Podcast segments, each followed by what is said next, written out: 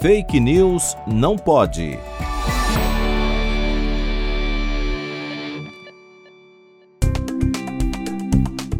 O imaginário popular associa os níveis de serotonina no cérebro com o desenvolvimento da depressão.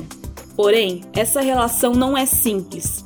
Apesar dos antidepressivos funcionarem e serem conhecidos por aumentarem os níveis de serotonina no cérebro, um artigo recente publicado na renomada revista Nature demonstrou que não há evidências científicas robustas que associem os baixos níveis de serotonina em pacientes depressivos com a depressão.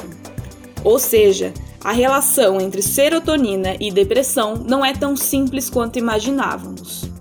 Apesar dessa descoberta, circulam na internet dietas e hábitos milagrosos que prometem aumentar os níveis de serotonina no cérebro e curar a depressão.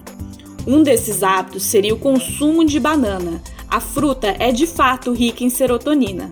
Contudo, a serotonina não é capaz de cruzar a barreira hematoencefálica, de modo que o consumo de banana não seria capaz de aumentar os níveis cerebrais de serotonina. Outro hábito propagado seria o consumo de alimentos ricos em triptofano, o aminoácido precursor da serotonina. Porém, o consumo de alimentos ricos em triptofano também não aumenta suficientemente a proporção de triptofano no plasma. Além disso, o transporte de triptofano através da barreira hematoencefálica depende da relação entre o triptofano e outros grandes aminoácidos no plasma. Essa relação, por sua vez, também é influenciada pelos níveis de insulina, ou seja, é uma relação bem complexa, de tal forma que aumentar os níveis de serotonina através da alimentação não é uma tarefa fácil.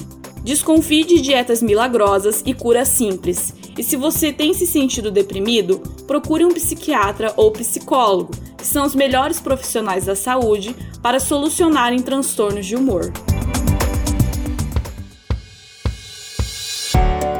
Fake News não pode.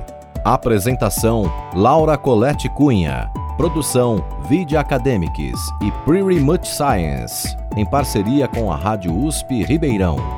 Revisão: João Vitor Guimarães Ferreira.